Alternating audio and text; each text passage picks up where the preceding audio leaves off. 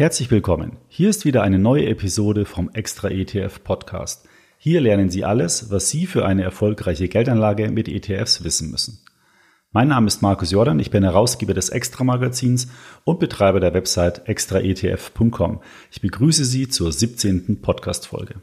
Für diese Folge habe ich mir wieder einen ganz besonderen Gast eingeladen und zwar diesmal nicht aus der Finanzbranche, sondern aus dem Bereich Fitness bzw. Sport. Ich spreche heute mit Dennis Tannhäuser über die Gemeinsamkeiten von erfolgreicher Geldanlage und von Erfolgen im Bereich Fitness. Dennis Tannhäuser ist Personal Trainer und Athletiktrainer beim FC Bayern Basketball. Während dem Studium der Sportwissenschaften in Wien und Paris machte er seine Leidenschaft zum Beruf und setzte dann auch gleich die Theorie in die Praxis um. Seit 2015 hat er mehr als 20 Ausbildungen und Seminare besucht in fünf Ländern bei den besten Trainern der Welt. Sein Ansatz ist ganzheitlich, Sowohl Ernährung, Schlaf als auch Stressmanagement gehören zu seiner Expertise, genauso natürlich wie das Krafttraining selbst. Seine Lebenseinstellung, Progression vor Perfektion gibt er täglich im Personal Training an seine Kunden weiter. Zu Dennis habe ich eine ganz besondere Beziehung, denn Dennis ist seit rund einem Jahr auch mein Personal Trainer und wir trainieren zweimal die Woche. Und während unserer Trainings haben wir auch immer oft über das Thema Geldanlage gesprochen und dabei sind uns viele Gemeinsamkeiten zum Sport aufgefallen. Und um genau diese Gemeinsamkeiten soll es heute in unserem Gespräch gehen. Ich freue mich schon sehr auf das Gespräch und wünsche Ihnen ebenfalls viel Spaß mit unserem Fitness- und Finanzen-Talk. Doch bevor wir jetzt gleich in das Gespräch gehen, möchte ich Sie noch auf unsere Webseite extraetf.com hinweisen. Dort finden Sie unzählige Informationen und Tools über ETFs und ganz neu, Sie können dort jetzt kostenfrei Musterportfolios anlegen, eine Watchlist erstellen und sogar Ihr Bankdepot mit der Plattform verbinden. Damit haben Sie dann das perfekte Tool, um Ihre privaten Finanzen besser verwalten zu können. Probieren Sie es doch einfach mal aus. Alle Informationen finden Sie unter extraetf.com. Nun aber weiter zum Talk mit meinem Personal Trainer und dem FC Bayern Basketball Athletiktrainer Dennis Tannhäuser. Ja, hallo Dennis, schön, dass du die Zeit gefunden hast, heute mit mir zu sprechen. Wir kennen uns ja eigentlich auch schon fast ein halbes Jahr oder sogar ein bisschen mehr als ein halbes Jahr, weil wir zweimal die Woche Sport miteinander machen. Du hast die große, ehrenvolle Aufgabe, mich zu trainieren äh, und die Chill, meine Frau, und immer wieder zu neuen Höchstleistungen anzutreiben. Bevor wir jetzt richtig in das Thema Fitness und Finanzen einsteigen, vielleicht magst du zu Beginn einmal ganz kurz erläutern, was ein Personal Trainer eigentlich überhaupt genau macht. Okay, ja, danke erstmal dir für die Einladung. Freut mich hier zu sein. Ähm, ja, der Personal Trainer an sich ist, äh, die Aufgabe Nummer eins ist, wenn ich einen Kunden bekomme, ähm, ihn von A nach B zu bringen. Bedeutet, mhm. die meisten Leute haben Fitnessziele.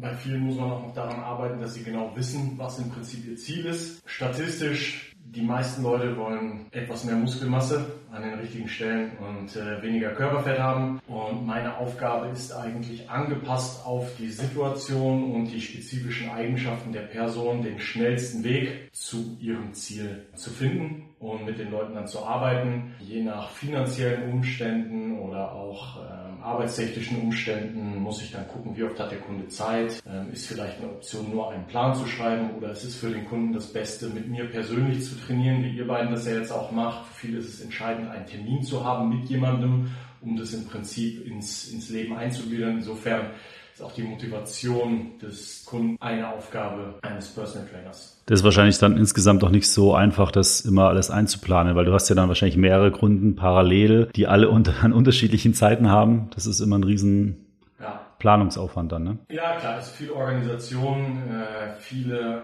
ich meine, du kennst es ja jetzt mittlerweile auch schon von mir, ich, ich rufe ab und zu mal an und frage, ob es früher oder später geht. Mhm gerade noch mit meiner Tätigkeit auch als Athletiktrainer ist es oft, dass ich am Tag zwei, drei Termine verschieben muss, um zu schauen, dass, dass ich alles unter einen Hut kriege. Aber so ist es halt, ne? damit muss man auf jeden Fall klarkommen und das passt. Wie bist du denn eigentlich zum Personal Training gekommen? Ähm, und vor allen Dingen auch, ich habe ja vorhin im Intro gesagt, äh, du hast studiert, aber wann ist dir denn klar geworden, dass du das als Beruf auch ausüben willst? Ah, relativ schnell. Ich habe ähm, dadurch, dass ich immer sportlich aktiv war, war für mich auch relativ schnell klar, dass ich in dem Bereich auch ein Studium abschließen möchte und habe dann schon eigentlich eine sehr klassische Laufbahn eingeschlagen, indem ich während des Studiums angefangen habe, in einem relativ kleinen, exklusiven Gym zu arbeiten und habe da dann Personal Trainer kennengelernt und die, diese Verbindung von Praxis und Theorie, das heißt, ich konnte das, was ich Praxis im in der Vorlesung gehört habe, relativ schnell auf Kunden anwenden und habe auch durch diese Persönlichkeiten, die ich da kennengelernt habe, gesehen, äh, wie viele Facetten das Ganze hat. Und wie das so ist, man äh, interessiert sich für etwas und steigt tiefer und tiefer ein und je tiefer man in etwas äh, sich mhm. reinlevelt, desto mehr merkt man, wie wenig man darüber weiß, desto größer wird der Wissensdurst. Und so hat sich das im Prinzip dann verselbstständigt und die ersten Kunden kamen. Und ja, ich bin dann trotz meines Umzugs nach München 2015 äh, nie wieder quasi davon losgekommen, sondern es war mir immer klar, das ist das, wo ich auf jeden Fall den nächsten mhm. Teil meines Lebens drin arbeiten möchte. Aber reicht es dann, also kann man davon leben oder ist es vielleicht eher so, ne Hobby ist es ja nicht, ganz klar, aber, aber kann man davon leben, weil du bist ja jetzt auch noch aktiv bei FC Bayern äh, in der Basketballmannschaft als Athletiktrainer. Wie, wie kann man das dann kombinieren? Ich, also finanziell würde ich sagen, liegt der, der Himmel im, im Personal Training sogar höher gerade jetzt wir, wir sind ja gerade in München, das ist jetzt eine, eine, Stadt, wo du relativ hohes Durchschnittseinkommen hast, mhm. äh, relativ geringe Arbeitslosigkeit, ne? den Leuten geht's gut und Personal Training ist auch etwas, das jetzt ein bisschen aus dieser Hollywood-Ecke rausgekommen ist, die letzten Jahre, Jahrzehnte, man kennt es vielleicht noch als Klischee, das ne, Supermodel und der, der Schauspieler haben Personal Trainer und das ist auch, das sind die, der Prozentteil der Bevölkerung, die sich das leisten kann, das ist mittlerweile ganz, ganz anders Mhm. Meine Kunden gehen vom Studenten, der sich dann vielleicht einmal im Monat einen Plan schreiben lässt, aber mhm. ne, da liegt auch ein großer Wert im Personal Training, bis hin zu Leuten, die ein gutes Einkommen haben und dreimal die Woche mit mir äh, eine Stunde buchen. Mhm. Ähm, von daher ist die, die Möglichkeit, davon zu leben, definitiv. Das ist so lustig und da kommen wir auch schon so ein bisschen zum Thema, wenn du so sagst, wie du arbeitest. Wenn ich jetzt zum Beispiel ein Gespräch mit einem Honorarberater führe, das ist ähnlich. Ähm, der sagt, okay, vielleicht treffe ich mich nur einmal im Monat mit dem Kunden, date den Plan ab, den Finanzplan ab, ähm, ansonsten vielleicht nach Stunden, je nachdem, wie komplex das Vermögen ist. Das haben wir ja auch festgestellt, dass während der Zeit in den Sportpausen, wo du äh, mir zuschaust, wie ich mich wiederhole, äh, haben wir dann festgestellt, dass es da doch äh, verschiedene Gemeinsamkeiten gibt. Und wenn man so im Internet nach Finanzen, Geldanlage und so schaut, gibt es ja auch eine ganze Menge Artikel, auch Podcast, andere Folgen. Ähm, und da gibt es in der Tat Gemeinsamkeiten. Und ähm, dann haben wir eben gedacht, dass wir vielleicht einmal zusammen eine Folge machen können. Und ähm, das haben wir uns jetzt heute vorgenommen. Wie äh, und welche Gemeinsamkeiten gibt es denn eigentlich im Bereich von Fitness und Sport. Und was uns gleich am Anfang klar war, dass es hier sehr viel um Effizienz geht. Im Sport geht es ja auch viel ähm, um Effizienz. Was ist da aus deiner Sicht damit gemeint? Ja, ich erinnere mich gut, als äh, du hast ja im Prinzip auch äh, während einer unserer legendären Satzpausen im Training sind wir auf diese Podcast-Geschichte gekommen und so hat mhm. sich das Ganze ja, glaube ich, auch entwickelt ja, bei dir. Ja. Ich glaube, eine, eine große Parallele die, die wir beide gesehen haben, ist auch, dass es, dass es um Investieren geht. Mhm. Ja, und wenn ich um, wenn ich über Investition rede, dann rede ich ja sowohl in deinem Bereich als auch im, im Fitnessbereich immer darüber, wie kann ich möglichst effizient investieren. Das bedeutet, wenn ich den, den Ort Fitnessstudio als einen Ort sehe, wo ich gebündelt alle Bewegungen habe, die mir der Alltag nicht mehr hergibt, dann ist es ja schon ein sehr effizienter Ort. Im Prinzip, mhm. Fitnesstraining ist immer, ist immer ein, ein Training, was den Alltag antagonisiert. Bedeutet, da wir sehr viel am Schreibtisch sitzen, ich glaube, das ist mittlerweile bekannt, dass wir ein bisschen zu viel sitzen und diese Handyhaltung, ne, vorgeschobener Kopf, runder oberer Rücken, schwacher unterer Muss ich mich gleich anders hinsetzen. Ja. genau, ja, wir, wir sitzen zu viel und das führt über die Jahre zu einfach zu Anpassungserscheinungen. Der mhm. Körper ist relativ, ähm, der Körper arbeitet auch sehr effizient. Der Körper sagt sich immer, was ich nicht brauche, benutze ich nicht. Mhm. Ne? Use it or lose it.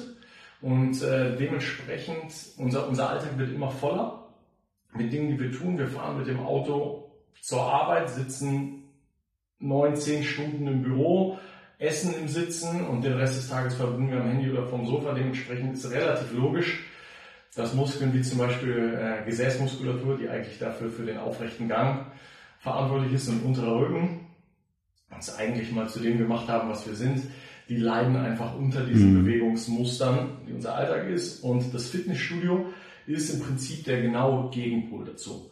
Was bedeutet, wir haben eine Stunde Zeit am Tag uns zu bewegen und in dieser Stunde wollen wir natürlich möglichst effizient trainieren. Was bedeutet, ich will möglichst viel Output für meinen Input an Energie haben. Wer weniger Zeit zur Verfügung hat, muss die Zeit, die er hat, besser füllen. Mhm. Und da sind wir schon beim großen Thema Effizienz. Bei dir, du wirst es bestimmt gleich irgendwie auch ausführen. Wenn ich einen gewissen Geldbetrag habe, ne, will ich da natürlich das Invest machen mit der größten Rendite und, und nicht anders ist es im Training. Und wenn wir jetzt den, den Bogen schlagen dazu, was ich gesagt habe, was ein Personal Trainer macht, die Kunst im Personal Training ist in der Praxis zu sehen, wie ich die Theorie so anwende, dass der Kunde in dieser einen Stunde, die er zur Verfügung hat, oder lass es nur eine halbe sein oder lass es anderthalb sein, darauf angepasst, genau das zu machen, was ihm auf schnellsten Wege von A nach B führt. Und das ist für mich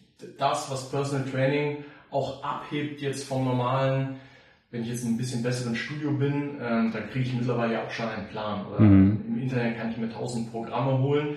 Das Effiziente daran ist aber, dass ich genau das Gewicht, was für mich das Richtige ist, in genau der Übung, in genau der Wiederholungsanzahl, in genau der Satzanzahl mit genau den tausend Zeiten verwende, die mich am schnellsten zum Ziel führen. Mhm. Und da ist im Prinzip genau der Job des Personal Trainers, eine möglichst effiziente Trainingsgestaltung zu machen, dass ich meinen Alltag perfekt antagonisieren kann und möglichst lange ohne Erscheinungen, die mein Alltag sonst so mit sich führen würde, ähm, leben kann.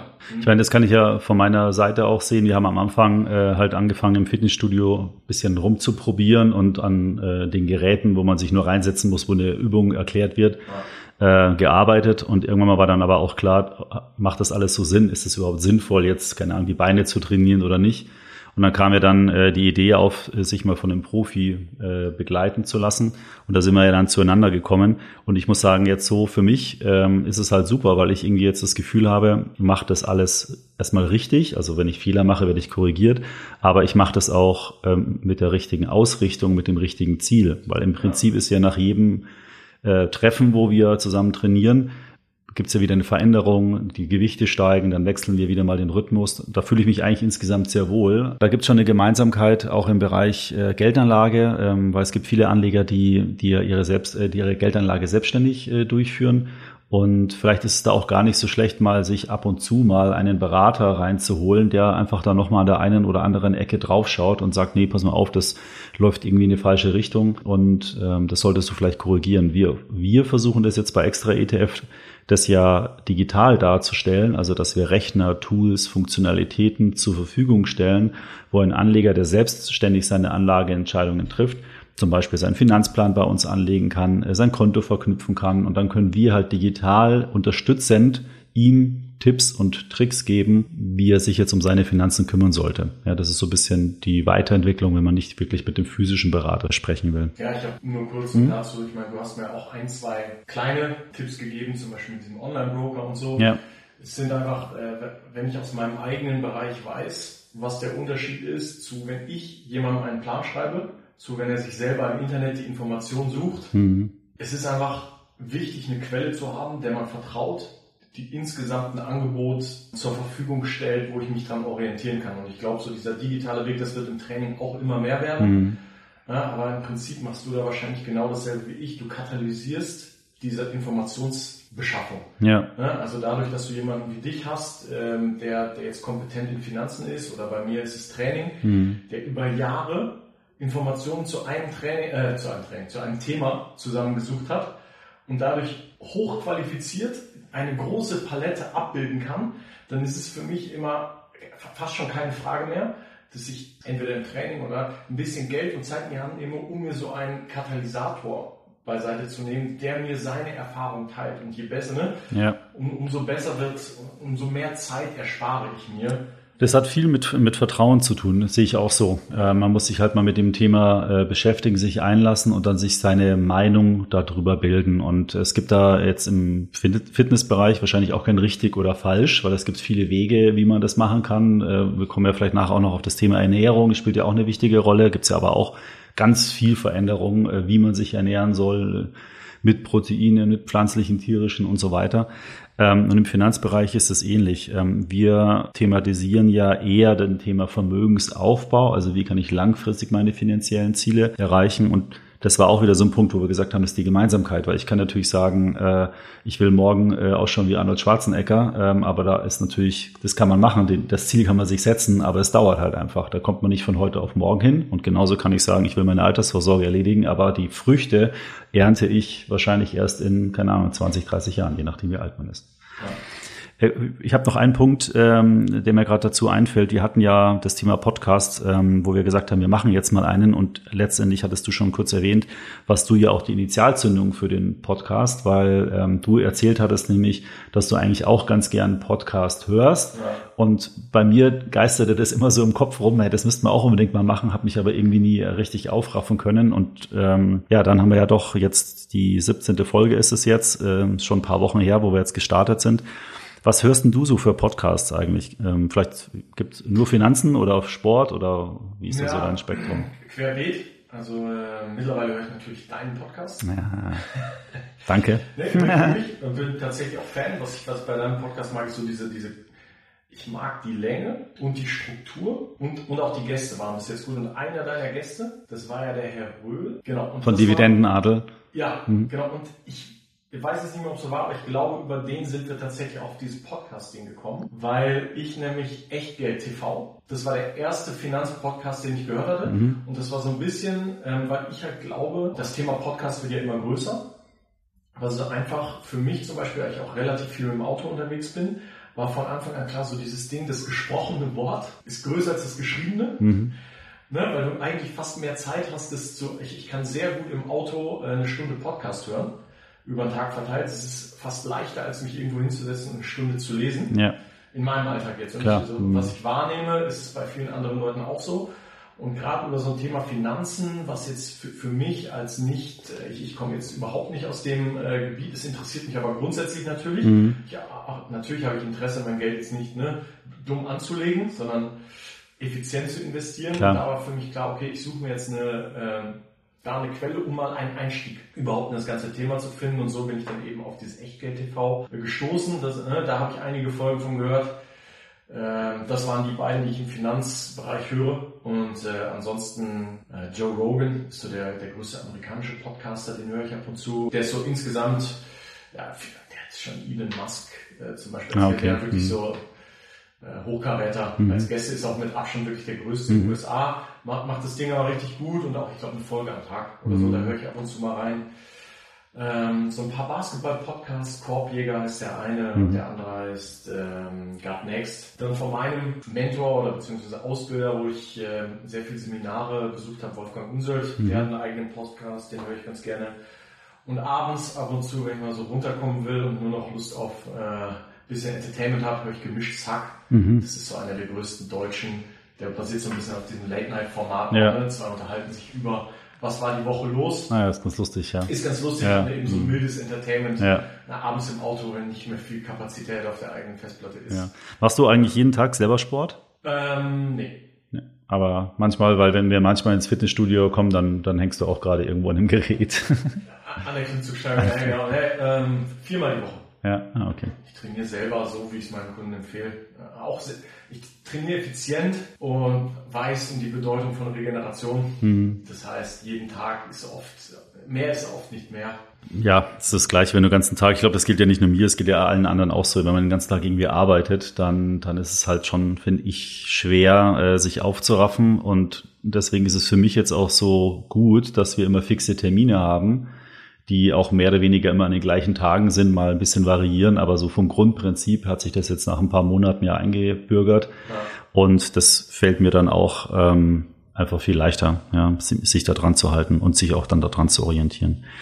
Ähm, ja, gut, nochmal zurück zum Thema. Wir hatten jetzt über Effizienz im Sport gesprochen. Ähm, Im Finanzbereich ist für mich eigentlich das Thema Effizienz niedrige Kosten ähm, und eine sinnvoll geplante Anlagestrategie ähm, weil man da mit, mit der Anlagestrategie auch viele Risiken ähm, vermeiden kann. Und letztendlich ist dann Geldanlage eigentlich ganz einfach. Und wir schauen uns das jetzt auch noch gleich mal im Detail dann an, weil ähm, ich muss mir auch im Finanzbereich einfach Ziele setzen. Ähm, und bevor ich mir überhaupt Ziele setzen kann, äh, muss ich erstmal so eine Art Vermögensbilanz machen. Und bevor wir jetzt da komplett durcheinander gehen, würde ich vorschlagen, wir, wir arbeiten das jetzt mal äh, ab und dann gibt jeder sozusagen seinen Senf dazu. Äh, du im Sportbereich, ich im Geldanlagebereich und dann ist es, glaube ich, für den Hörer auch ein bisschen leichter nachzuvollziehen. Und man hat so eine, hat so einen roten Faden, genau. Mhm. Gut, also im Finanzbereich geht man ja eigentlich so vor. Ja, man fängt zuerst an, ähm, eine Analyse zu erstellen. Ja, schaut mal in seine finanzielle und dann muss man auch in die persönliche Situation mal so ein bisschen gucken. Dann würde ich sagen, ist der nächste Schritt, dass man Ziele definiert und dann entsprechend versucht, die zu planen oder sich einen Plan zurechtzulegen, wie das funktioniert. Dann geht man in die Umsetzung von äh, dem Plan und äh, dann sollte man im regelmäßigen Zeitablauf immer wieder mal gucken, bin ich noch on track, äh, muss ich den Plan vielleicht modifizieren und im Endeffekt ist es dann wie so eine Schleife, dann fängt man wieder an, irgendwann mal einmal im Jahr vielleicht eine Analyse zu machen und so weiter. Im Sport ist das wahrscheinlich ähnlich, oder? Absolut. Ja, das war ja, glaube ich, auch eine der, der Parallelen, die wir festgestellt hatten es ist genau das, was ich mit meinen Kunden mache. Je genauer du weißt, wer der Kunde ist, desto besser kannst du im Prinzip die Richtung vorgeben. Ich vergleiche es immer gerne mit einer Landkarte. Mhm. Das ein Weg von A nach B nur dann wirklich gut funktioniert, wenn ich genau weiß, wo auch A ist. Das heißt, ich muss als allererstes mal die Position bestimmen, wo ich bin. Mhm. Ich mache es in meinem Fall über mehrere Ebenen. Ich, ich mache diese Hautfaltenanalyse, die wir auch zusammen gemacht haben. Das bedeutet, ich mache 13 Hautfalten die ich, die ich messe an verschiedenen Körperstellen. Und ähm, man hat herausgefunden über die Jahre, dass der Mensch Körperfett nicht zufällig anlagert an verschiedenen Stellen. Das, was jeder kennt, ist so ein bisschen diese Androide oder Gynoide, also diese männliche oder weibliche Fettverteilung. Mhm. Tendenziell, ne, dass Männer eher diese Apfelform haben, ein bisschen am Bauch. Bierbauch. Zeigen. Genau. Fett anzusetzen und Frauen an den Oberschenkeln. Mhm. Die typische Problemzone, sage ich jetzt mal. Mhm. Und es gibt mittlerweile eine Software, die es runterbricht auf 13 Hautfalten, ohne jetzt die 13 Hautfalten genau äh, darauf einzugehen, aber es ist, du kannst sehen, ob Stress oder Schlaf oder Entzündung, Tiefschlaf, Verdauung, mhm. wie arbeitet deine Leber, all das können dir deine Hautfalten im Prinzip und deren Korrelation, also ne, welche Hautfalte ist in Millimetern ausgedrückt im Verhältnis zu allen anderen Hautfalten die dickste. Ja. ja. Wo sammle ich am meisten Körperfett? Und so kann man auf das endokrine, also das hormonelle System Rückschlüsse ziehen. Und so kann ich schon mal so ein bisschen einordnen, wie schläft der Kunde. Das ist natürlich immer nicht der heilige Gral, sondern ich muss. Es gibt eine Orientierung gibt letztendlich, eine Orientierung. ja, damit man weiß, wo man halt ansetzen kann. Absolut. Ja. Auf Basis dessen muss ich ja. weiterfragen, wie ist denn dein Tiefschlaf? Warum mhm. ist dein Tiefschlaf? Wenn ich dich als Beispiel nehmen darf, ihr habt eine Katze. Ja. Ja, ähm, die Shoutout an Maxi mhm. an der Stelle, äh, die ab und zu nachts aufwacht. Ja. ja. Und dann frage ich natürlich, was ist los? Und, und es gibt Lebensumstände, die kann ich nicht ändern. Mhm. Es gibt aber auch Lebensumstände, die kann ich ändern. Ja. Über Supplementierung oder so kleine Biohacks im Prinzip das Licht abends reduzieren, Magnesium abends nehmen.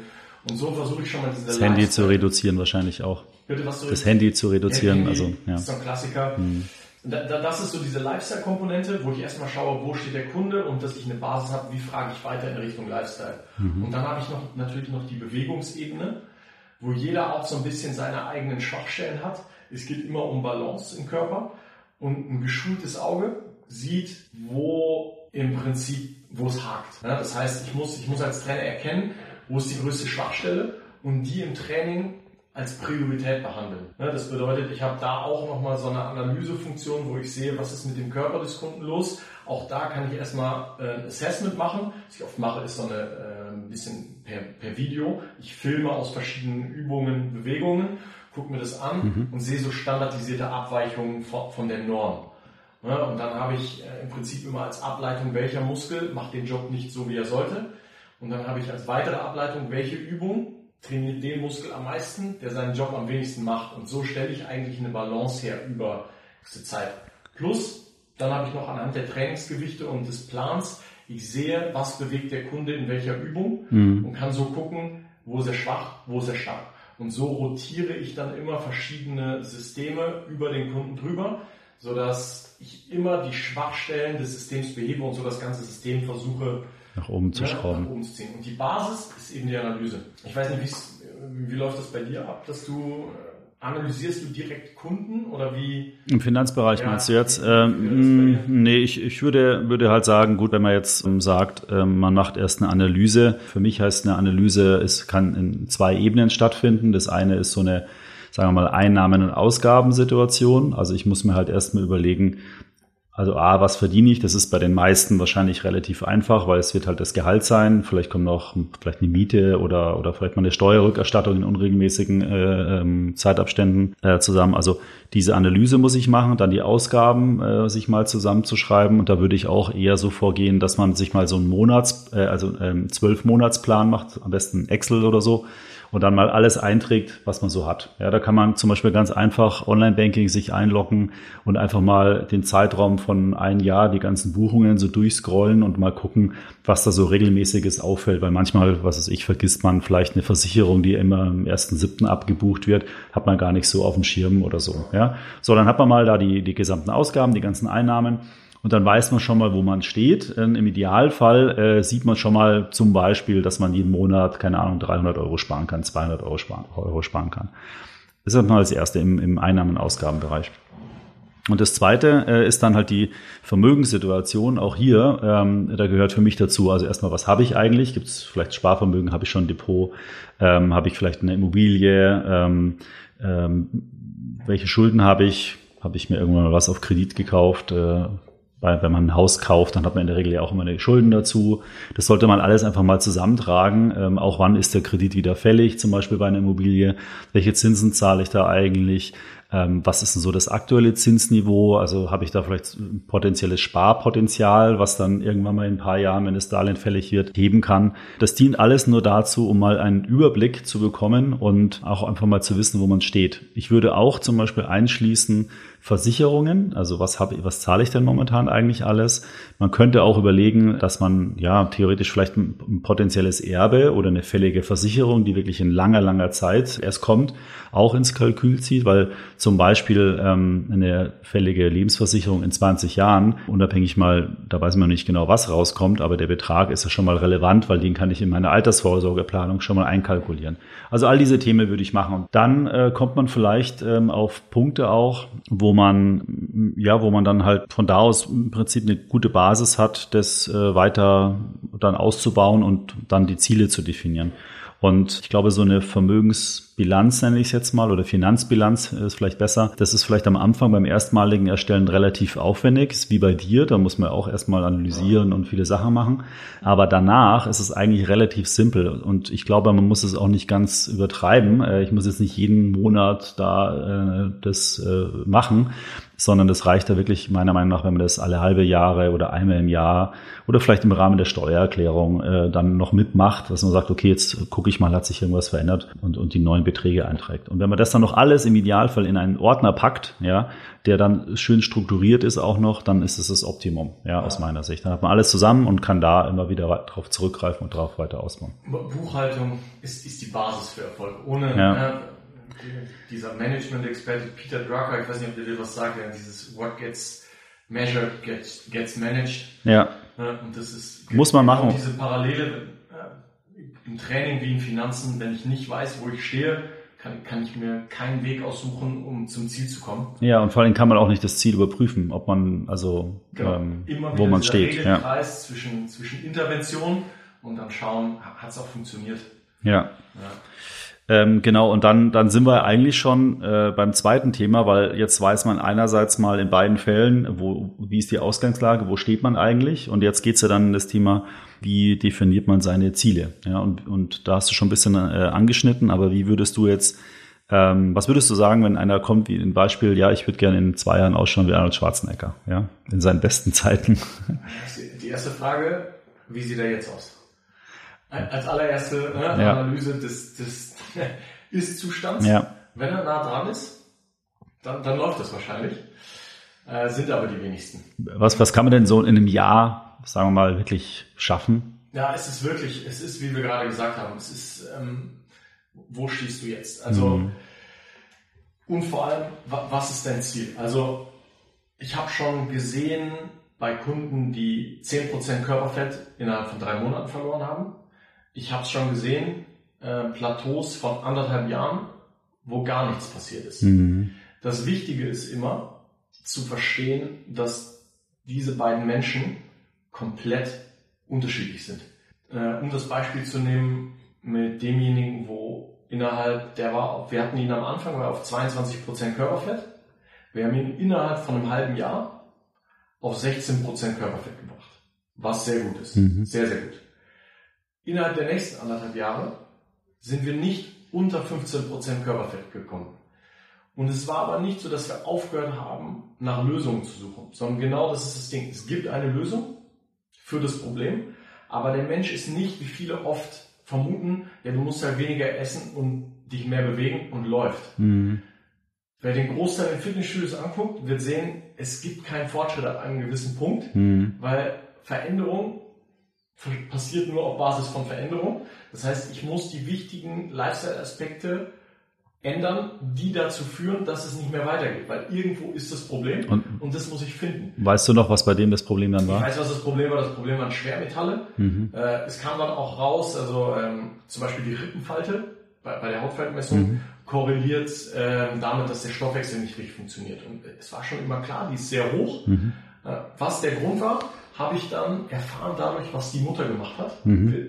Durch Erfragen, es, es gibt diese Epigenetik, das heißt, ne, alles, was deine Eltern, deine Großeltern ja. gemacht haben, ist ein Stück, hat sich das in diese Gensequenzen eingespeichert mhm. und es wird vererbt. Mhm.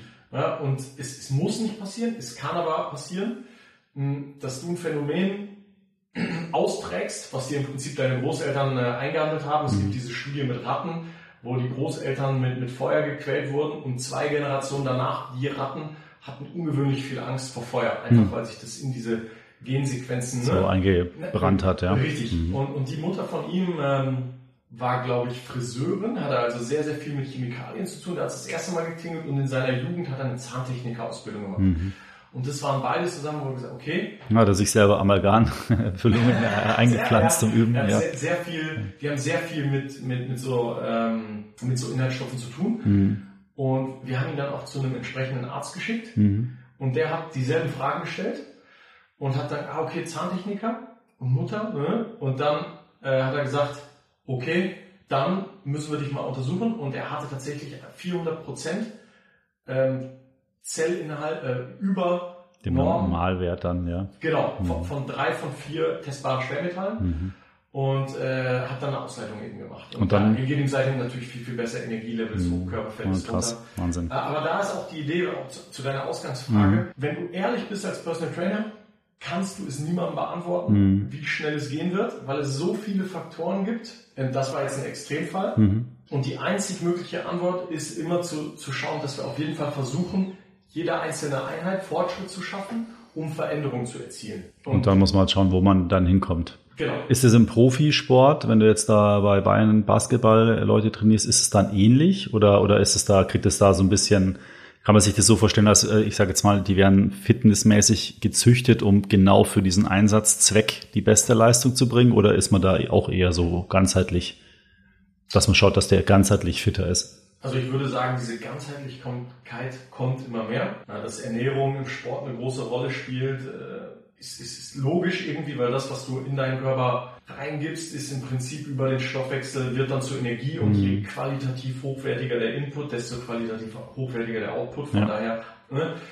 Es gibt aber mittlerweile auch immer mehr diesen Ansatz, da ein bisschen Meditation mit reinzubringen mhm. oder es gibt den, den Ansatz, nach Biorhythmus zu trainieren, Hormone insofern zu manipulieren, dass man optimalen Cortisolverlauf hat über den Tag. Es, es gibt schon diese Ansätze, ganzheitlich ranzugehen. Wir sind jetzt hier natürlich an einem Standpunkt, der sehr weit vorne ist, mhm. aufgrund der optimalen Gegebenheiten. Mhm. Ich würde sagen, im, im Profisport dauert sowas tendenziell immer noch ein bisschen länger, weil du viele bürokratische Hürden hast. Ne? Eine Idee reicht nicht, sondern diese Idee muss immer durchgesetzt werden gegenüber Vorgesetzten, Vorständen und mhm. so weiter. Ich dachte eher, dass es da viel schneller geht, äh, dass einfach sagt, oder oh, äh, hat jemand vielleicht einen Wettbewerbsvorteil gegenüber einem anderen, äh, da müssen wir ganz schnell vorangehen. Also dass man immer auf der Suche nach der Top-Lösung ist, um einfach bestmögliche Leistung du hast zu weniger, erbringen. Du hast weniger Raum für Versuche. Was, ne, gerade je, je höher du bist, was gemacht wird, sollte auch funktionieren. Das heißt, erst die Sachen, die sich vielleicht im Breitensport oder so am Rande durchsetzen und wirklich diesen Bang for your Buck Effekt mhm. haben, also dass du, dass du wirklich da was rausziehen kannst, die kommen dann auch oben an, weil man da keine Zeit für Experimente hat. Ne? Gibt es denn eigentlich Doping auch bei Basketball? Es wird natürlich getestet. Ist mir jetzt nicht bekannt, dass da, dass da viele Fälle auftreten. Hm. Ich weiß gar nicht genau, wie lange geht ein Basketballspiel? Das sind mehrere Runden, glaube ich, immer, gell? oder? Das sind vier Viertel. Ja. A zehn Minuten in Deutschland, zwölf Minuten in den USA mit, mit jeweils Viertelpausen dazwischen. Mhm. Also. also es ist nicht vergleichbar mit dem Radsport oder so nee, zum Beispiel. Nee. Ja.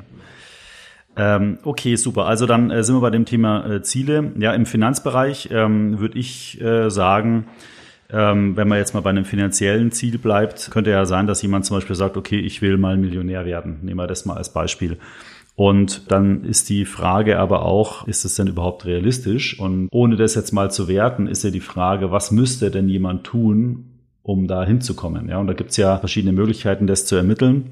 Wir haben auf extra ETF.com ja auch kürzlich, äh, ich glaube, 15 Finanzrechner äh, entwickelt, wo man solche Sachen berechnen kann. Wenn man jetzt mal zum Beispiel äh, sagt, okay, ich spare jetzt 500 äh, Euro im Monat und äh, das 30 Jahre lang, ähm, wo, wo lande ich denn da? Ja, das kann ich ja mal ganz einfach eingeben. Dann kann ich natürlich eine Renditeerwartung eingeben und da kommt dann vielleicht ein ganz anderer Betrag raus. Ja, ja. Äh, oder ich, ich setze ein, ich will eine Million haben. Wie viel müsste ich denn sparen? Ja, und wenn dann, sagen wir mal, 500 Euro als das wäre deine sinnvolle Sparrate rauskommt, dann kann ich halt auch wieder gucken, ja, ist denn das überhaupt realistisch? Würde ich jetzt mal sagen, hm, kann ein Durchschnittsbürger 500 Euro im Monat sparen? Vielleicht eher schwierig. Ja. Aber wie macht der Rechner das?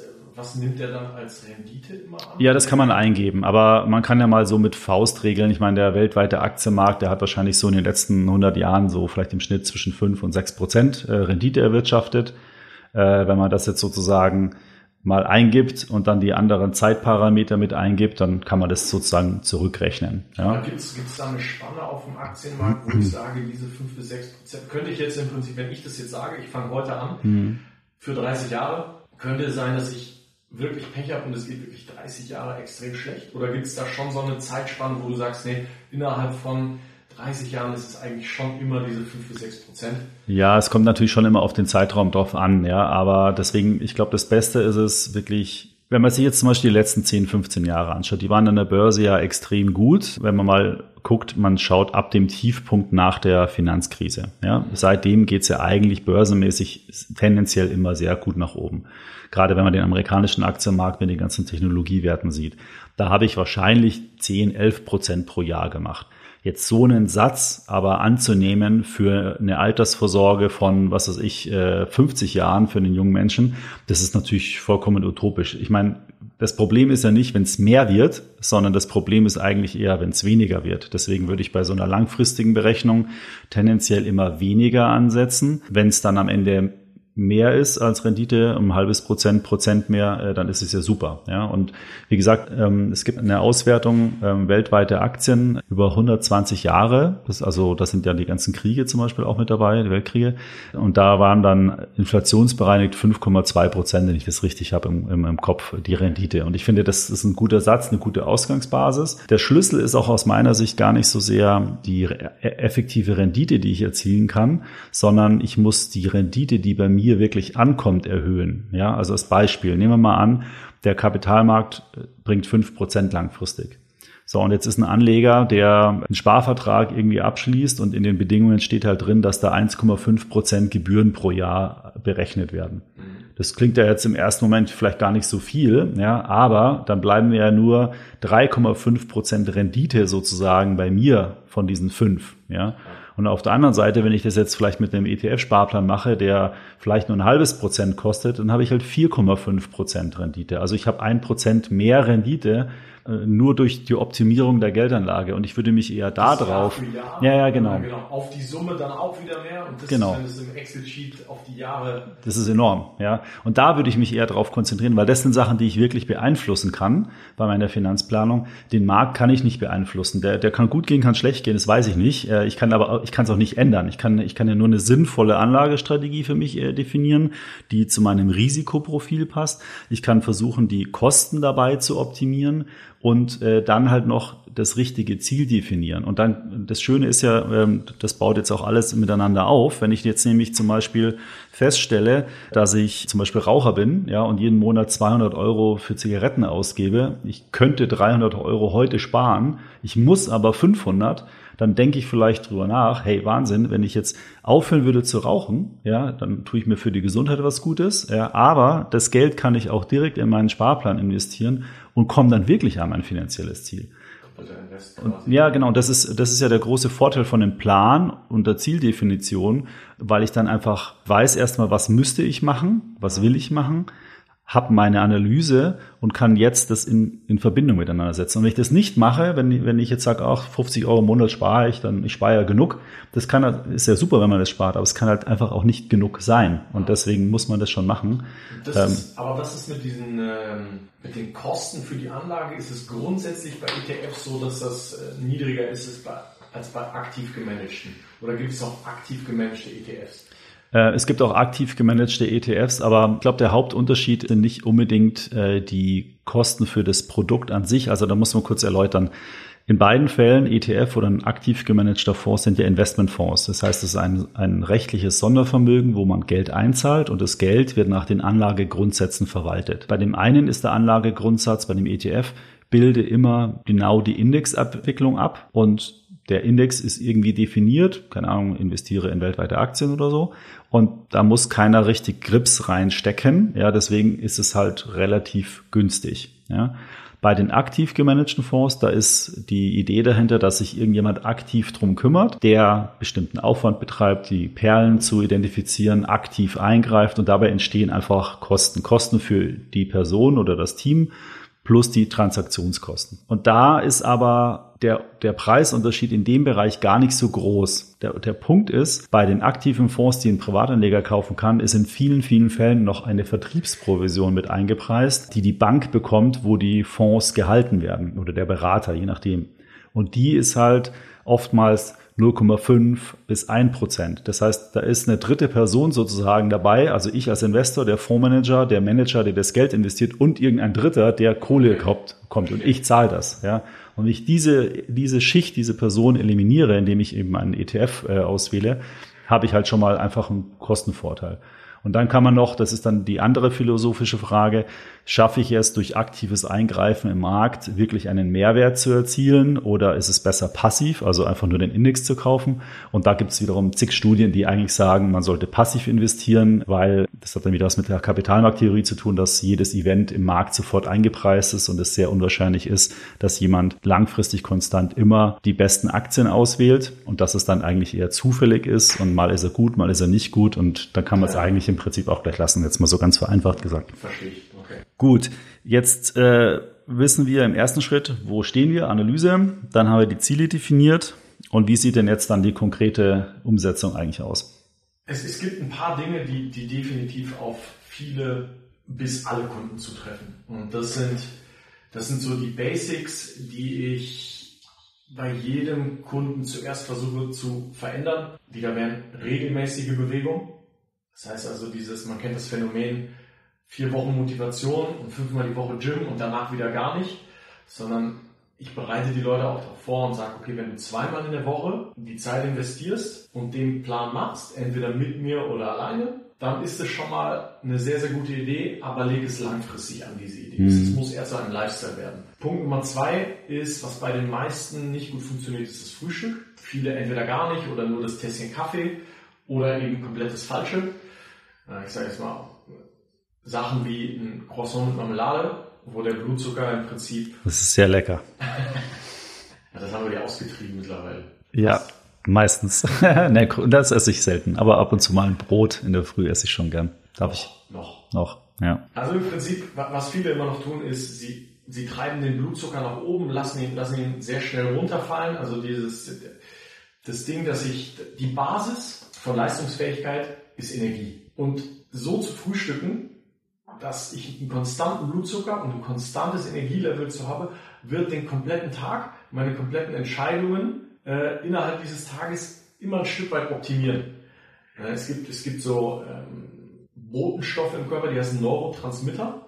und das erste, was ich am, Tag esse, reguliert die Ausschüttung der verantwortlichen Neurotransmitter. Mhm. Es gibt verschiedene Neurotransmitter und Dopamin und Acetylcholin. Dopamin ist der Neurotransmitter, der für Drive sorgt, für Motivation und Acetylcholin ist wie ein Fahrwerk im Auto, der sorgt für Konzentration. Und diese Neurotransmitter sind statistisch am besten bedient, wenn ich keine Kohlenhydrate morgens zum Frühstück. Das ist ja oft umgedreht immer noch wahrgenommen, dass ich ne, abends keine Kohlenhydrate. Umgekehrt wäre für die Energie, für das Energielevel am Tag die bessere Variante. Und das ist etwas, was ich jedem einzelnen Kunden empfehle, äh, das zu optimieren. Die dritte Sache. Wie macht man das? Was? Das Frühstück optimieren? Ja. Mhm. Also wie sieht das optimale Frühstück aus für dich? Oder der, der, weil du sagst ja mir, ich muss in der Früh immer Wasser trinken mit Zitronen, ja, äh, Limonsaft das, und. Das ist so ein Ding von dem Wolfgang Unsel, von, ah, okay. dem, äh, von, von, dem Coach, der mich auch selber trainiert. Morgens 300 Milliliter Wasser, ein Viertel Teelöffel Himalaya-Salz und ein Schuss Zitrone. Das optimiert deinen pH-Wert ist gut für deine Nebenniere. Die Nebenniere ist dafür verantwortlich, dass diese Katecholamine, also Cortisol, Adrenalin, also die Stresshormone, ausgeschüttet werden. Die Nebenniere ist bei den meisten von uns, da wir ein sehr, sehr hohes Stresslevel haben, nicht ausgebrannt, aber auf dem Wege dorthin. Mhm. Optimalerweise wärst du morgens nach dem Aufstehen topfit und würdest über den Tag langsam abnehmen, müder werden und würdest abends gegen 22 Uhr innerhalb von 5 Minuten einschlafen. Bei den meisten Menschen ist das nicht der Fall. Durch eine Verzerrung dieser Cortisolkurve, das heißt die Nebenniere schüttet die Katecholamine nicht mehr optimal aus. Ne, das kommt dadurch, dass du vielleicht abends um 18 Uhr nochmal einen Kaffee trinkst, um dann doch bis 23 Uhr vorm Laptop zu sitzen. Dann schläfst du nicht optimal ein, holst dir den optimalen Schlaf nicht und wachst wiederum nur mit Wecker und Kaffee auf.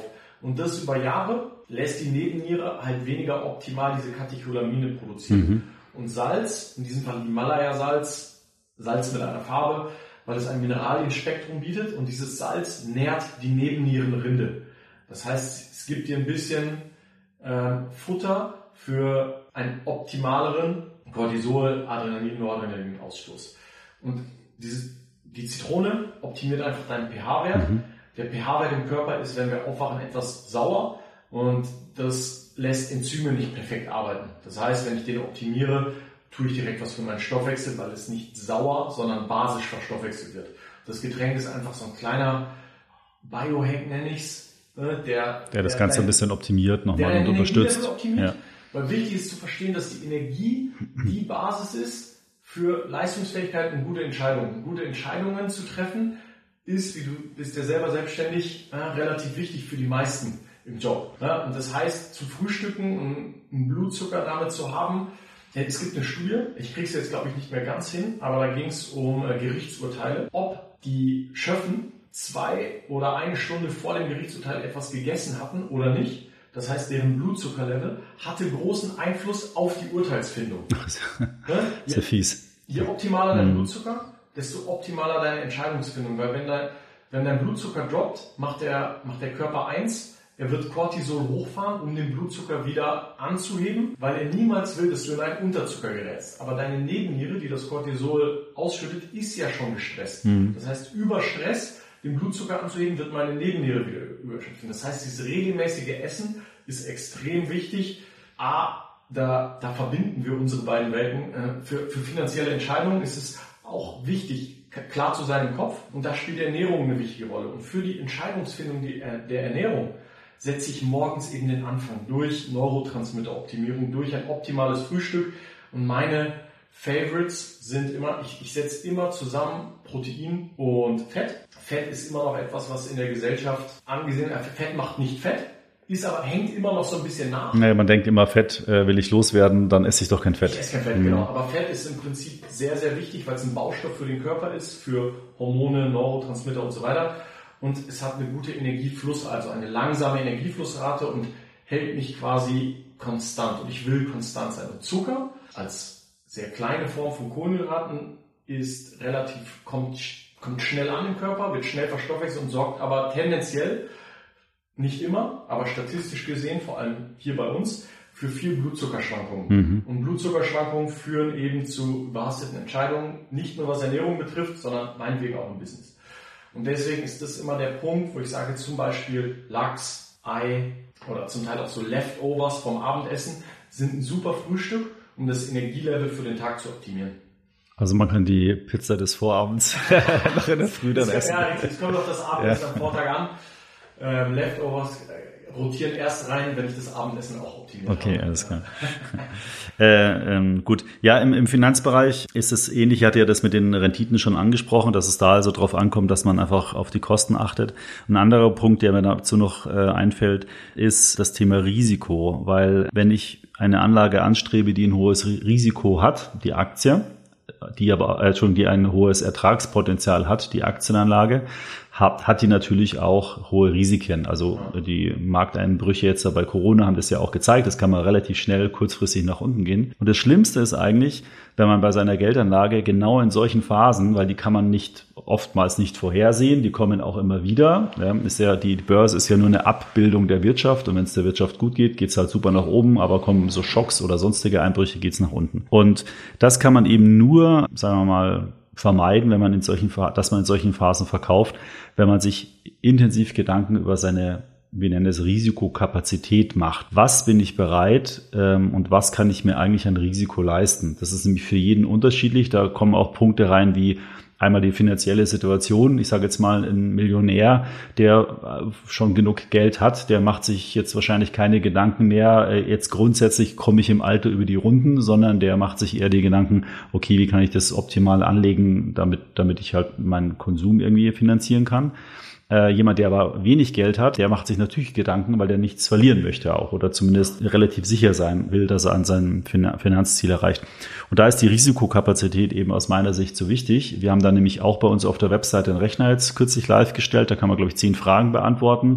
Die sind so ein bisschen, was ist, welches Risiko, wo fühlen Sie sich wohl, ähm, wie, wie, wie Ihr Einkommen, wie sind Ihre Schulden, also viele so Fragen. Und am Ende wird es, ähm, erscheint eine Zahl. Und diese Zahl ist im Prinzip die aus unserer Sicht dann optimale Aktienquote. Und die soll einfach so ein bisschen eine Orientierung geben, ähm, und das ist unter Umständen auch vielleicht ganz spannend mal zu sehen, ähm, wenn man das dann abgleicht mit seinem Ist-Portfolio. Ja, weil viele sagen ja heute vielleicht, ach, Apple ist super gelaufen, Netflix, Amazon, die kaufe ich mir alle rein.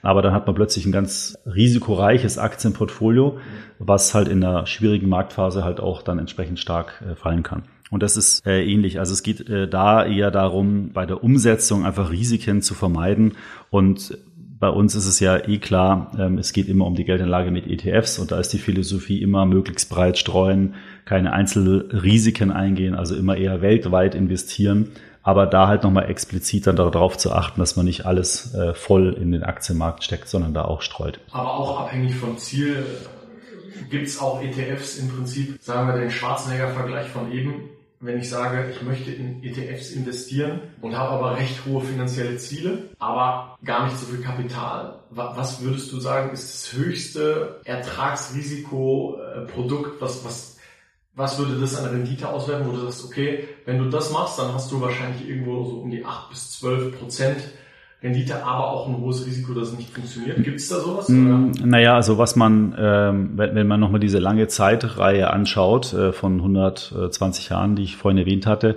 und man sagt, okay, sagen wir mal fünf Prozent, um es jetzt nicht zu kompliziert zu machen, das wäre der langfristige Ertrag, den man am Kapitalmarkt erzielen kann. Dann gab es aber natürlich immer wieder Phasen, also zum Beispiel die letzte Phase Corona, ja, äh, aber auch die, ähm, die Finanzkrise im, im Zuge der äh, ähm, ähm Terroranschläge da in New York, die danach kam, die, die haben immer wieder zu größeren Schocks geführt an den Kapitalmärkten. Und diese Schocks, würde ich schon sagen, bei einem 100% Aktieninvestment, also muss man sich darauf einstellen, dass der weltweite Aktienmarkt durchaus mal um 50 Prozent, vielleicht sogar mal einen Ticken mehr korrigieren kann. Okay. Das ist natürlich dann, da ist wirklich gravierend, was passiert, egal was. Ja.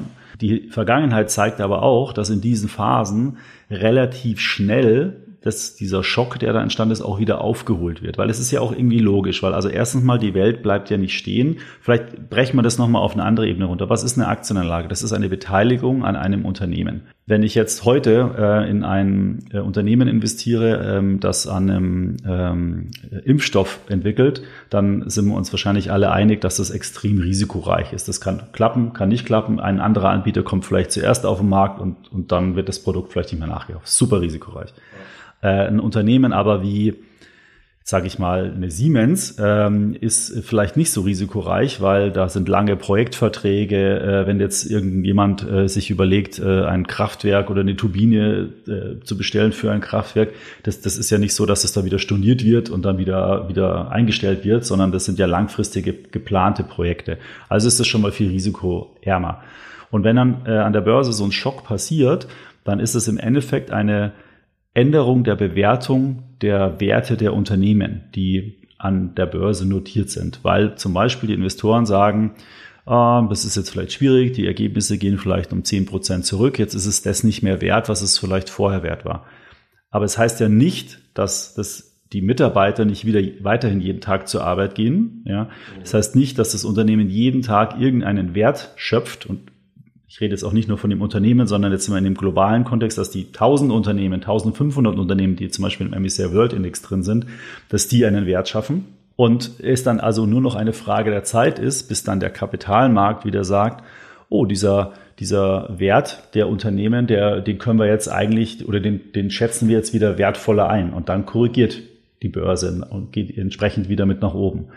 Das ist mal bei einer Einzelposition, bei einer Einzelaktie mal anders, weil da kommt es ja wirklich auf die Situation des Unternehmens an. Aber wenn man Gesamtmarktwirtschaft, den Gesamtmarkt sieht, da ist es immer so quasi in Wellenbewegungen. Und das Wichtige ist jetzt eben, dass man, wenn man jetzt mal unterstellt, ich kann fünf Prozent Rendite machen, aber es gibt immer wieder Phasen, wo ich auch 50% des Kapitals verlieren kann, dann ist ja die Frage, wie verhalte ich mich dann in solchen Situationen? Und äh, das ist eigentlich auch relativ einfach, weil wenn ich nämlich, also entweder sage ich, ich, ich will die vollen Ertrag, dann weiß ich, wenn so eine Situation kommt, muss ich jetzt aushalten. Wenn ich das nicht kann, und das glaube ich hat auch viel damit zusammen, äh, hängt auch viel damit zusammen, wie viel Geld man hat. Ja, wenn jetzt einer 10.000 Euro hat, ist ja vielleicht auch für den dann viel Geld, aber wenn man da jetzt 5000 verliert, dann ist es jetzt wahrscheinlich nicht so ein Betrag, den man in seinem Leben irgendwie nicht wieder auffangen kann. Wenn jetzt einer ganz extrem Beispiel 10 Millionen hat, der hat wahrscheinlich keinen Bock drauf, 5 Millionen zu verlieren, weil wenn das ist vielleicht dann nicht mehr zu, weil es so ein großer Betrag ist, zu erzielen. Und dann muss man sich überlegen, okay, wie lege ich da mein Geld an? Und die einfachste Variante wäre ja jetzt sagen, okay, ich habe meinetwegen 50.000 Euro zum Anlegen, ich will nur maximal 25 Prozent von meinem Vermögen verlieren.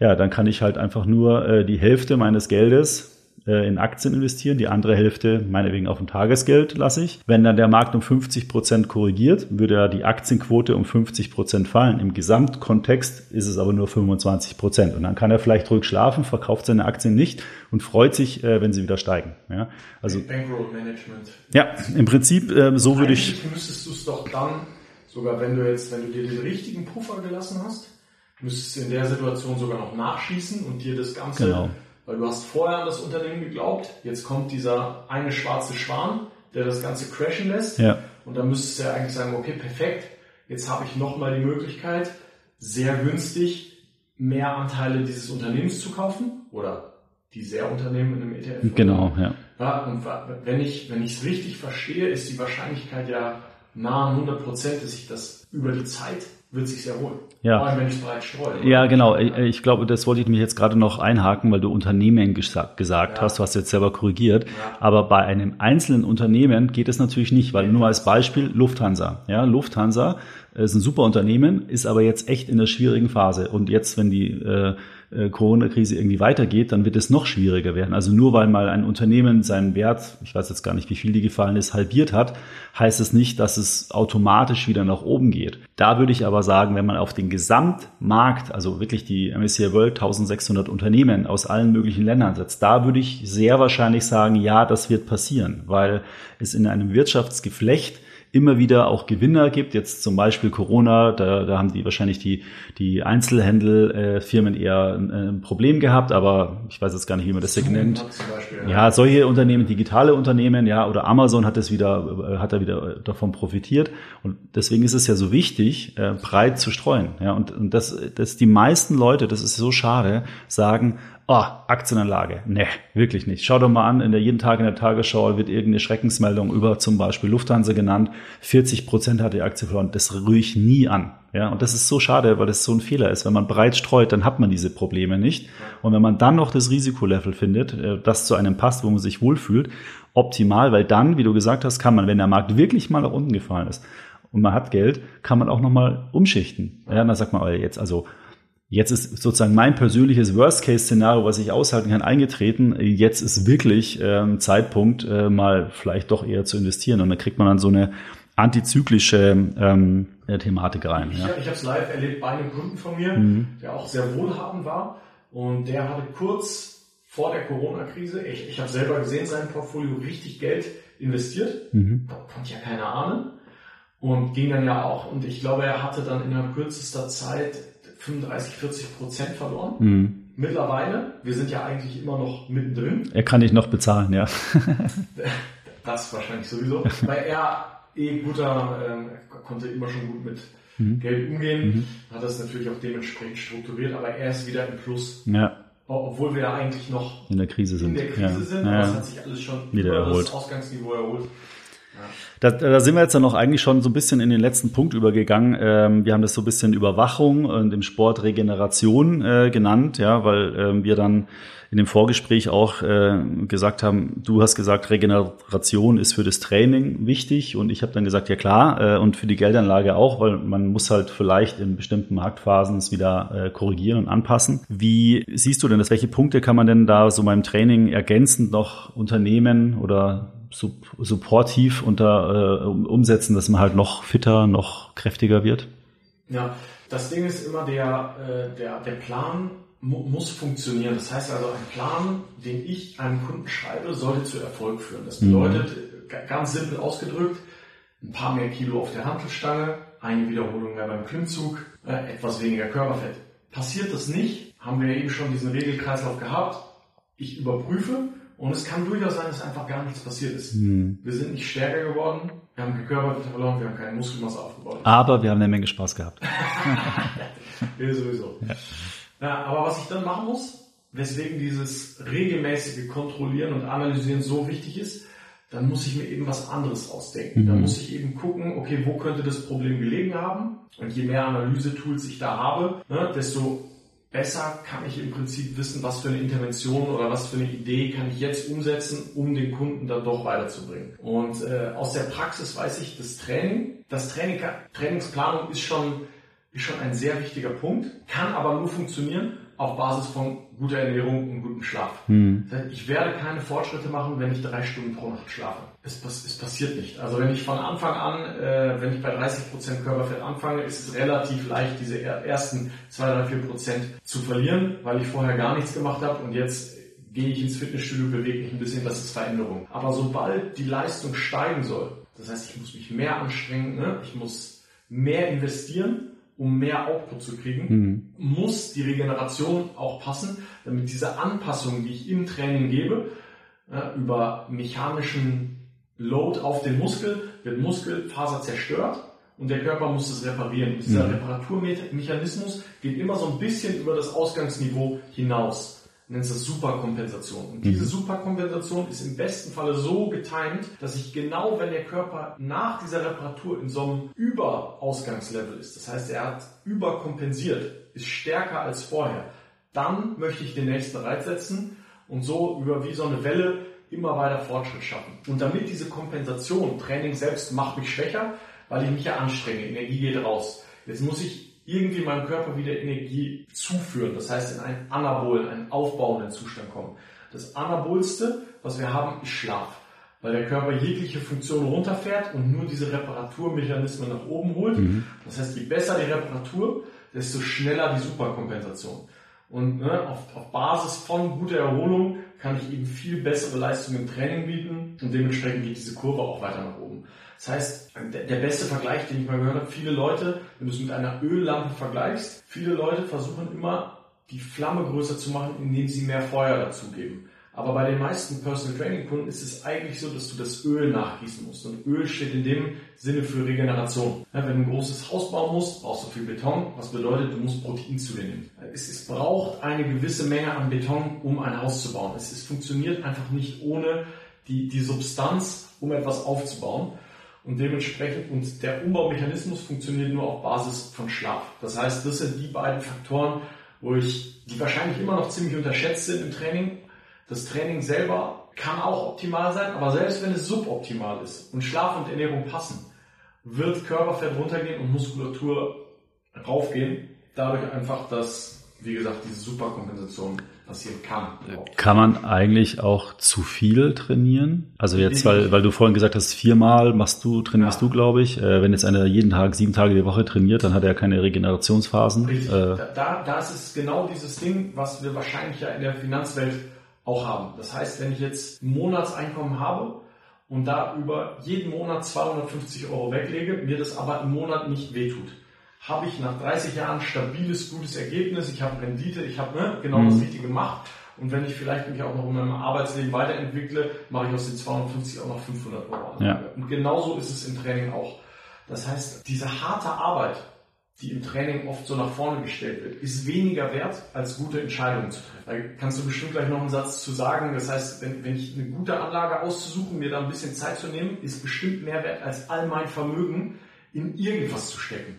Und so ist es mit meiner Energie auch. Ich muss, wenn ich sowieso schon einen stressigen Tag habe, am Abend ins Gym zu gehen und drei Stunden Spinning zu machen, ist der falsche Ansatz, wenn ich gesund Körperfett abnehmen will. Mhm. Ich muss erstmal gucken, okay, welche Methode eignet sich denn? Ja. Verliere ich Muskel, verliere ich Körperfett? Ja. Wo baue ich Muskel auf?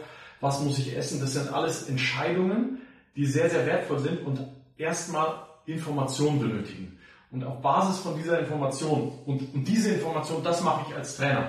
Diese Information habe ich gesammelt und erspare damit dem Kunden sehr viel Zeit. Ne? Ja, aber so schließt sich dann der Kreis letztendlich, ja. Und es kommt dann, am Ende kommt man wieder an die Analyse äh, und ja, plant, definiert Ziele, setzt die um und analysiert. Genau, der genau. ewige also, Kreislauf im Prinzip. Ja, wenn ich mich ein bisschen informiere, das erste, wenn jetzt ein Kunde kommt und sagt, okay, ich habe jetzt einen Monat Zeit, ich würde sechsmal die Woche trainieren, dann würde ich ihm als erstes mal sagen, okay, lass uns doch mal Einmal die Woche trainieren, aber sechs Monate lang. ja, vielleicht ist, oder zweimal die Woche und drei, mhm. drei Monate. Mhm. Im Prinzip, ich versuche den Kunden schon immer zu vermitteln, dass es ein Lifestyle-Ding ist und dass diese, diese Sprint-Mentalität nicht funktionieren wird, weil mhm. es einfach, du kannst dich top ernähren, du kannst top schlafen und top trainieren und es wird trotzdem seine Zeit dauern. Und je weiter du kommst, desto schwieriger wird es auch den nächsten Schritt zu machen. So ist es ja bei allem. Und und das muss man sich, glaube ich, klar sein, bevor man da irgendwie die ähm, Energie investiert und kopflos siebenmal die Woche zum Zumba-Training geht. Wenn es einem Spaß macht, ist alles gut.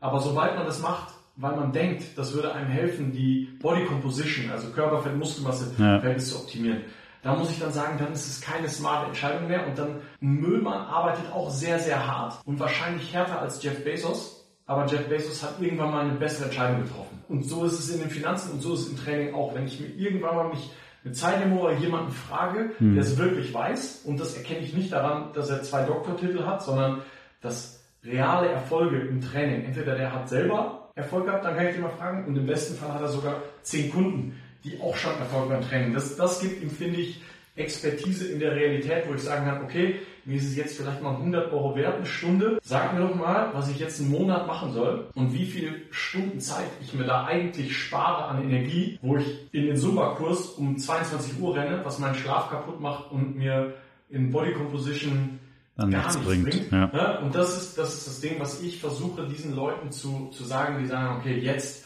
Vollgas bis zum Sommer und dann höre ich auf. Ja, ich finde es, äh, ich finde sogar Fitnesssport wirkt sogar ein bisschen komplexer eigentlich, wenn man da was erreichen will. Äh, wenn ich jetzt, vielleicht liegt es auch nur daran, weil es nicht so mein Metier ist, also wo ich mich so gut auskenne, da kennst du dich ja viel besser aus.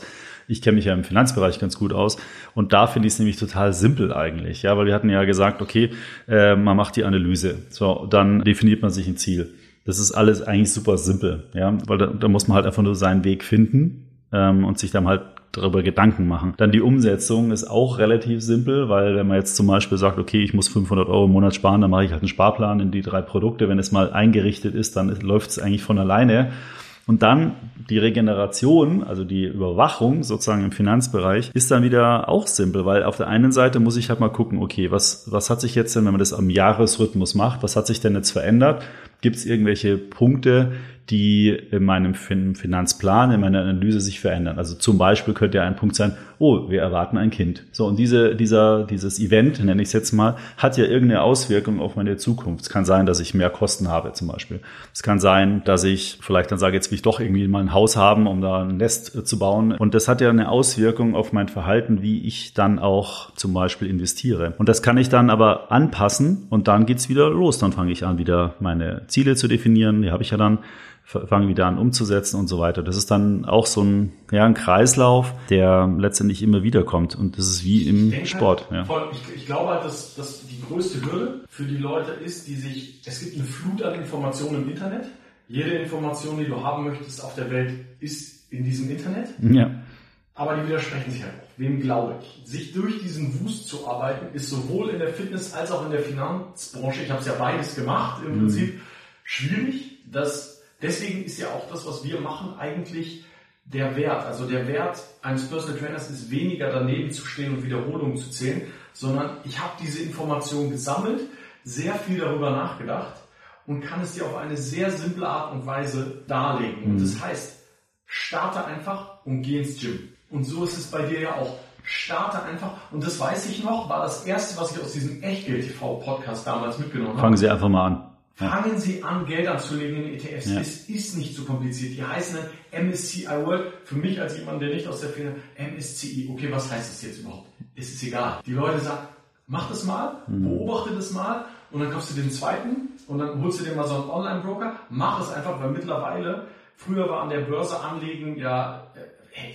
niemals gewusst, wie das geht. Heute ist es, du lädst dir die App runter, du schaust einmal in diesen Video, ich weiß gar nicht, diese Video-Ident, Video ja. Ident, hm. dann sagen die, alles klar, stimmt mit dem Ausweis überein, fertig. Selbst für jemanden wie mich, der da so weit von ja. entfernt war, überhaupt so einfach gewesen, dann habe ich mit jemandem wie dir, jemand, der sich wirklich gut auskennt, habe über diese Website Zugang zu Informationen, die man erstmal nur Basis sein müssen. Deine ersten drei ähm, Folgen fand ich für mich super von mhm. deinem Podcast weil es einfach so grundlegende Sachen sind, die für dich vielleicht so sind, okay, soll ich das wirklich machen? Mhm. Für mich hat das aber gereicht, also okay, also anscheinend ist es eine sehr sichere Methode, mein Geld zu optimieren, anstatt dass ich es auf mein Girokonto lege und es weniger wird. Das hat ja mittlerweile auch jeder Begriff. Und das reicht ja schon, um die Entscheidung zu treffen, ich mache das jetzt. Und dann kommt man halt rein und lernt, damit umzugehen. Und exakt dasselbe ist mit dem Fitness. Fang an, Such dir im besten Falle möglichst früh jemanden, der dich wegholt von diesen Geräten. Aber es war ja eigentlich bei uns ja genauso, kommt ja. jetzt gerade, weil hatte ich ja gesagt, wir sind rein, haben uns mal angemeldet und hm, jetzt machen wir mal und dann irgendwann mal irgendwie gemerkt. Und dann so, hm, hm, ist es das? Ja, muss man Fragen wir den mal. Ja. Okay, nee, das war's nicht.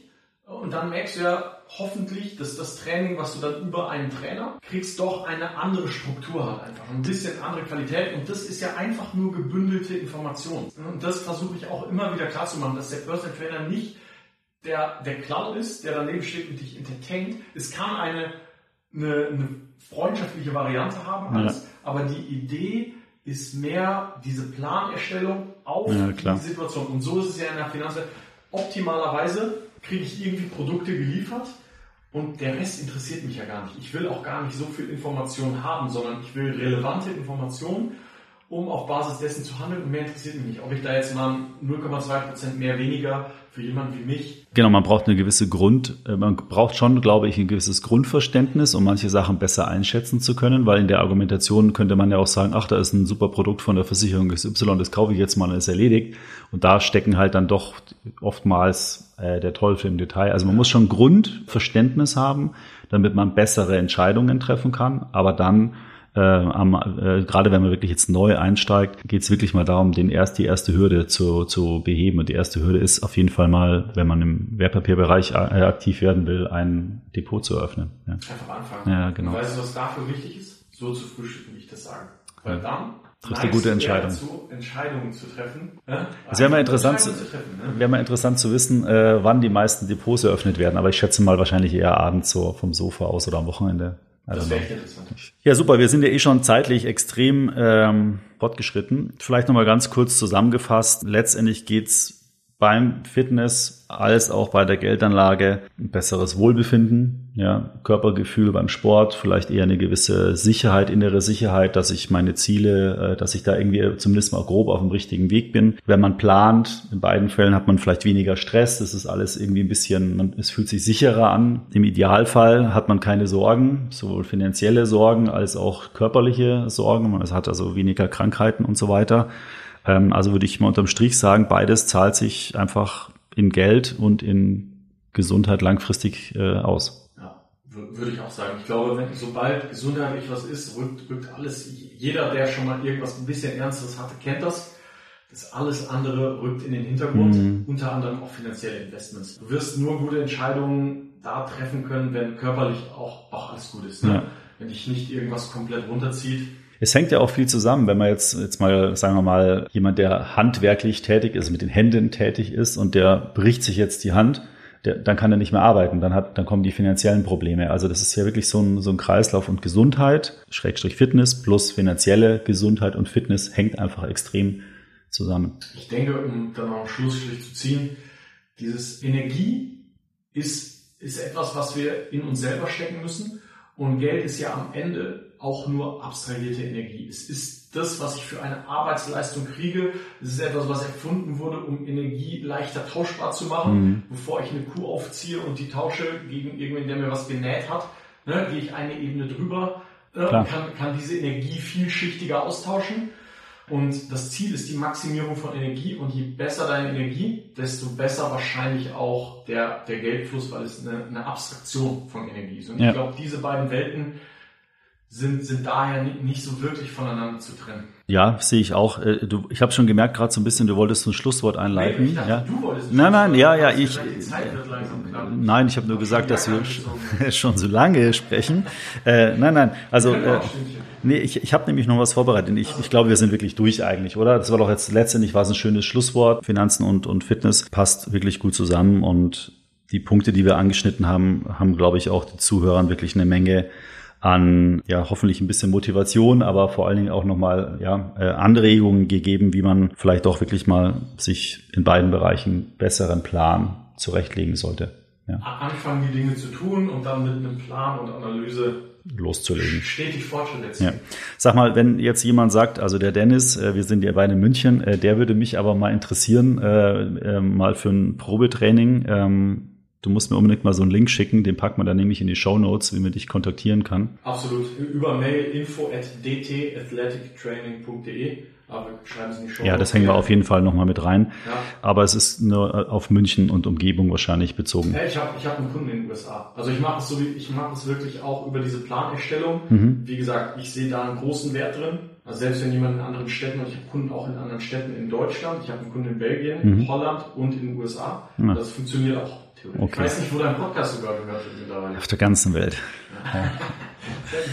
ja. super. Also vielen Dank. Du, bevor ich dich jetzt aber entlasse, äh, ja. äh, gibt es natürlich äh, auch ein kleines Quiz, äh, was wir noch machen. Ja. Äh, und zwar ähm, stelle ich dir jetzt fünf Fragen mit jeweils zwei Antwortmöglichkeiten ähm, und du musst dann äh, eine dieser Antworten auswählen und kurz begründen, warum du diese Antwort gewählt hast. Das kommt jetzt, ja, das hatten wir nicht abgesprochen. Nee, das haben wir nicht abgesprochen, äh, aber ähm, dann hörst du anscheinend meine Podcasts nie bis ganz zu Ende, weil das mache ich nämlich mit jedem. Das Intro, weil die Intro-Melodie gefällt mir. Ja, das ist ja nett. Ähm, genau, und zwar jetzt dein erstes Pärchen, mal ganz human, äh, ist jetzt, äh, das glaube ich, habe ich sogar bei jedem bisher gehabt, das wäre jetzt Aktien oder ETFs. Als Invest für mich? Ja, zum Beispiel. ETFs. Warum?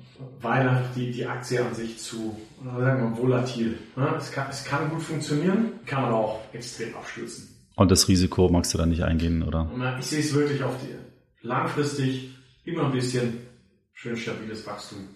Okay, äh, dann äh, Kraft, Sport oder Ausdauer? Sport. Ausdauer ist genau zu einem Zweck gut, und zwar Ausdauer aufzubauen. Nicht um, wie viele denken, Körperfett zu verbrennen. Der beste Beweis dafür ist, in den Park zu gehen und sich anzugucken, wie die Leute aussehen, die mit ungefähr 9 kmh immer im Kreis rennen. Funktioniert nicht für die Ziele, wo viele glauben, es funktioniert. Also wenn ich Langzeitausdauer aufbauen möchte, das heißt einen Marathon laufe, dann muss ich Marathon laufen und dann muss ich hohe Distanzen gehen. Für den Rest ist Kraftsport immer die effizientere Lösung. Okay. Äh, dann äh, Basketball oder Fußball? FC Bayern hat ja beides im Angebot und noch mehr. Basketball. Ja. Warum? ja, ich komme aus dem Sport. Spielst du eigentlich selber auch Basketball? Ich, ich habe früher auch gespielt. Ich bin einfach näher dran und äh, je näher man auch an den Spielern persönlich ist, ne, wenn die persönliche Bindung irgendwie da ist, mhm. dann ja, ist, man, ist man näher am Spielgeschehen. Aber Fußball gucke ich auch immer gerne, vor allem international. Okay, jetzt habe ich eine, eine fieses Auswahlpärchen. Zucker oder Alkohol? Alkohol. Da bin ich jetzt auf die Begründung gespannt. Es kommt auch immer ein bisschen auf die Situation an. Also Alkohol auch nur abends und Zucker auch nur abends. Äh, Zucker, nee, Alkohol ist für mich der äh, äh, in Form von Wein die gesündere Art, äh, einen Entspannungszustand hervorzurufen. Lustigerweise, was viele nicht wissen, beides ist wirklich nicht gut. Mhm. Aber ein Rotwein hat zum Teil auch für die Herzgesundheit positive Effekte. Ähm, es ist ein Vorläufer von Serotonin, also es es enthält natürliches Melatonin, Rotwein zum Beispiel. Das heißt, du schläfst ein bisschen besser. Mhm. Und ich, ich mag das ein bisschen, wenn ich abends dann irgendwie noch ein Glas Rotwein trinke, ich dann besser einschlafe. Ja, und beim Zucker wäre es theoretisch auch so, weil Zucker ein Vorläufer ist von Serotonin, was in Melatonin umgebaut wird, also so eine mhm. hormonelle Kaskade auslöst und auch besser schlafen lässt, hat aber für mich weniger Mehrwert. Okay oder vielleicht nochmal kurz, was ist denn so die, das Ranking? Also so Rotwein wäre dann auf Platz eins sozusagen, was man bevorzugt ja. trinken sollte, dann Weißwein. Bier wahrscheinlich relativ nee, weit unten. Ja, genau. Also dann kommt klarer Alkohol, hm. klarer Alkohol mit Mischgetränken ohne Zucker, klarer Alkohol mit Mischgetränken mit Zucker, Bier, Weißbier. Obwohl ganz viele Sportler und so dann drüben mal Weißbier. Das ist Marketing aller Zeiten. Ja. Also isotonisch, was Nummer eins gar nicht so wünschenswert ist, ja. wie man denkt. Mhm. ja, ne? Liegt einfach an der Löslichkeit und der Austauschbarkeit zwischen Flüssigkeit und Blut. Mhm. Ne, da wäre eigentlich, ist Wasser auf jeden Fall immer noch die bessere mhm. Lösung. Und plus du hast dieses Gemisch aus Alkohol, Zucker und Hefe mhm. und Gluten was im Prinzip für deinen Darm eine Katastrophe ist. Das mhm. heißt, das würde ich am wenigsten empfehlen. Okay, sehr gut. Und das letzte Pärchen wäre Münster oder München, weil ich glaube, du kommst aus Münster. Ich komme ja. aus Münster gebürtig. Ja. Ähm, auch für mich jetzt München. Ich mag die, die Nähe zu Italien, zu den Bergen. Ich mag auch vor allem im Sommer die Lebensqualität hier draußen. Und äh, man braucht immer so ein bisschen, um sich in Städte einzugrooven. Und jede Stadt hat ein bisschen anderen Charakter. Wie, wie lange lebst du in München jetzt? 2015. Vorher ja. habe ich in Wien gelebt. Mhm. Und da war es erstmal zum Beispiel die, ja, es, und ich war auch vorher Student und dann nicht mehr. Und da war es ein bisschen so eine kleine Zeit der mhm. Anpassung. Mhm. Aber mittlerweile habe ich es wirklich schätzen und lieben gelernt. Und mein absoluter Favorite ist am Wochenende hier rauszufahren in die Berge und bin jedes Mal begeistert, was für ein Umland München hat. Aber deine Lederhose hast du noch nicht, habe ich erfahren in einem unserer Gespräche. Ja, tut mir leid. Es kommt doch wieder keiner. Nächstes Jahr gibt es vielleicht wieder ein Oktoberfest und dann können wir wieder, dann gehen wir mal zusammen raus. Wo bist du nochmal gebürtig her? Ja, aus München. Und nie weggezogen? Äh, ich habe mal Kurz zwei Jahre in Frankfurt okay, gelebt. Frankfurt oder München? Äh, München. Weil? Weil es einfach eine viel schönere Stadt ist, viel ja, viel bessere Umgebung aus meiner Sicht. Du kannst da wirklich, bist schnell in den Bergen, hast schöne Seen, es ist eine sehr schöne Landschaft, hat einen hohen Freizeitwert an der Isar entlang zu radeln und so weiter. Ich, äh, Frankfurt war für mich, ich bin ja aus dem Finanzbereich, eine ähm, ist eine super gute Arbeitsstadt. Also es war sehr interessant da zu arbeiten. Es ist alles sehr gepackt. Man hat kurze Wege, trifft sich eigentlich immer überall irgendwo. Das ist wirklich schön gewesen vom wirklichen Freizeitwert und, und gut, Freunde haben natürlich auch in München, äh, Familie ist in München, war das einfach schon schön. Ich, ich habe da ein bisschen schon Heimweh gehabt, muss ich sagen. Deswegen München, ganz klar. Jetzt hast du eine Menge Frankfurter Hörer verloren, die ganze Finanzwelt.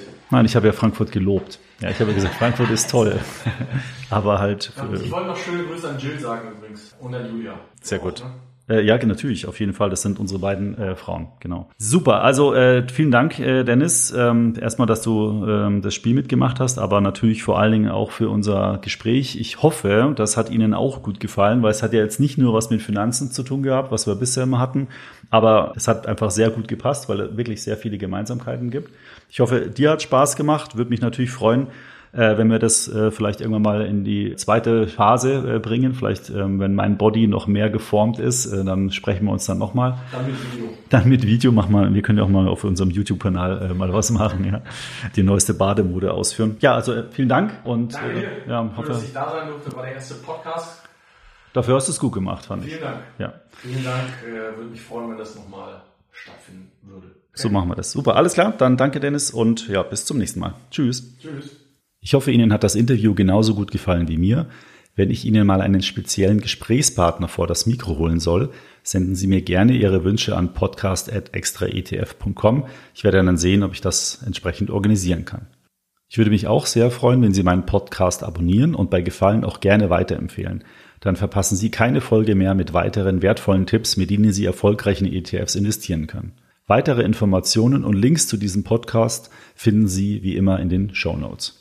Bis zum nächsten Podcast. Nächsten Mittwoch habe ich einen Podcast-Kollegen als Gast. Ich spreche mit Luis Pasos, der unter anderem auch den Finanzblog Nur Bares ist Wahres betreibt. Wir sprechen in dieser Folge über Hochdividendenwerte, aber auch wie man mit ETF-Optionen einen zusätzlichen Ertrag generieren kann.